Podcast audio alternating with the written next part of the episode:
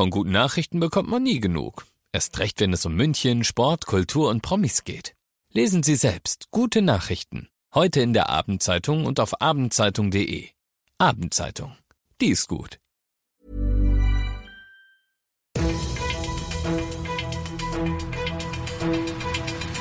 95 5 Charivari, das München Briefing, Münchens erster Nachrichtenpodcast. Mit Christoph Kreis und diesem Thema. Frühlingsfest und andere Späße. Wir sprechen ausführlich mit Wirtschaftsreferent Clemens Baumgärtner über den Veranstaltungsfrühling und den Veranstaltungssommer in München. Schön, dass er bei dieser neuen Ausgabe wieder mit zuhört in diesem Nachrichtenpodcast. Da kriegt ihr ja jeden Tag innerhalb von fünf Minuten alles, was München heute bewegt hat. Gibt's dann jederzeit und überall da zum Anhören, wo es Podcasts gibt oder natürlich jetzt um 17 und 18 Uhr im Radio.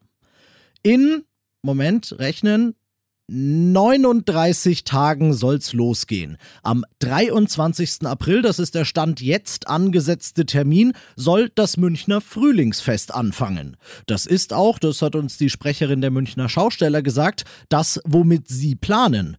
Aber die Zahlen gehen hoch. Inzidenz in München heute bei 69, krumm. Es ist noch gar nicht lang her, da waren wir unter 35. Deshalb die Frage an den Mann, der die Münchner Großveranstaltungen mittragen, organisiert organisieren, absegnen oder auch absagen muss. Wirtschaftsreferent Clemens Baumgärtner nämlich. Frühlingsfest ab dem 23. April. Ist das wirklich realistisch? Im Moment wäre es völlig unzulässig und ich glaube auch nicht sinnvoll, mit einem Termin Ende April, Anfang Mai zu planen. Deswegen bin ich aber trotzdem der Meinung, dass man es nicht absagen muss, sondern eben mit einem Monat oder eineinhalb Monaten später immer noch gut an den Start gehen kann, denn es entwickelt sich ja positiv.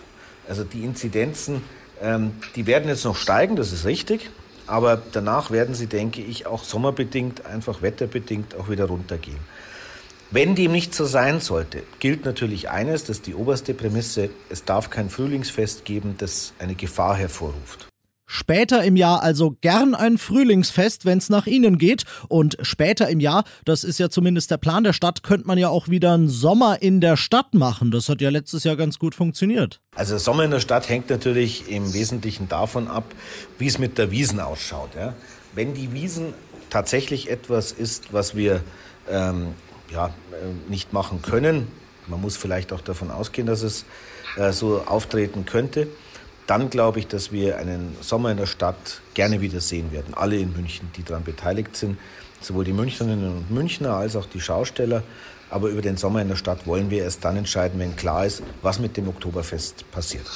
Und das mit dem Oktoberfest wiederum, das will Oberbürgermeister Reiter auch so im Juni rum entscheiden. Es bleibt spannend, ob und wie und wann wir Großveranstaltungen in München wieder haben werden dieses Jahr. Alle weiteren Infos dazu gibt's auf charivari.de. Ihr seid mittendrin im München Briefing und nach dem, was in München wichtig war, schauen wir jetzt noch auf das, was in Deutschland und der Welt wichtig war. Nun also doch.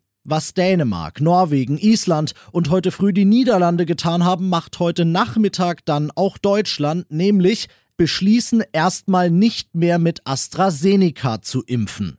Zuvor hatte es die entsprechende Empfehlung des Paul-Ehrlich-Instituts, seines Zeichens in Deutschland zuständig für Impfstoffqualitätssicherung gegeben, Charivari-Reporterin Johanna Theimann. Auch Deutschland legt also erstmal eine Impfpause ein. Als reine Vorsichtsmaßnahme sagte vorhin Bundesgesundheitsminister Jens Spahn. Für mich war immer klar, das ist eine fachliche Entscheidung und keine politische. Und daher folge ich hier der Empfehlung des Paul-Ehrlich-Instituts. Bisher konnte nicht nachgewiesen werden, dass mögliche Nebenwirkungen wie Blutgerinnsel in Zusammenhang mit der Impfung stehen. Das werde jetzt durch die Europäische Arzneimittelbehörde geprüft. In Sachen Impftempo dürfte die Pause jetzt gewaltige Dimensionen annehmen. Und das noch zum Schluss. Am 25. April soll es wieder heißen.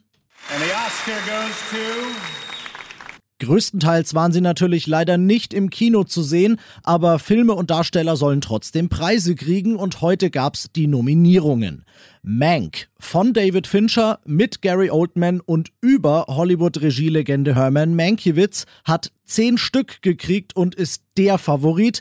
Ich habe den schon gesehen und kann ihn euch wärmstens ans Herz legen. Ich bin Christoph Kreis, macht euch einen schönen Feierabend. 95 5 Charivari, das München Briefing. Diesen Podcast jetzt abonnieren bei Spotify, iTunes, Alexa und charivari.de. Für das tägliche München Update zum Feierabend. Ohne Stress, jeden Tag auf euer Handy.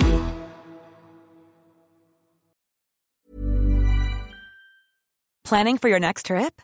Elevate your travel style with Quince. Quince has all the jet setting essentials you'll want for your next getaway, like European linen, premium luggage options, buttery soft Italian leather bags, and so much more. And is all priced at 50 to 80% less than similar brands. Plus, Quince only works with factories that use safe and ethical manufacturing practices. Pack your bags with high-quality essentials you'll be wearing for vacations to come with Quince. Go to quince.com slash pack for free shipping and 365-day returns.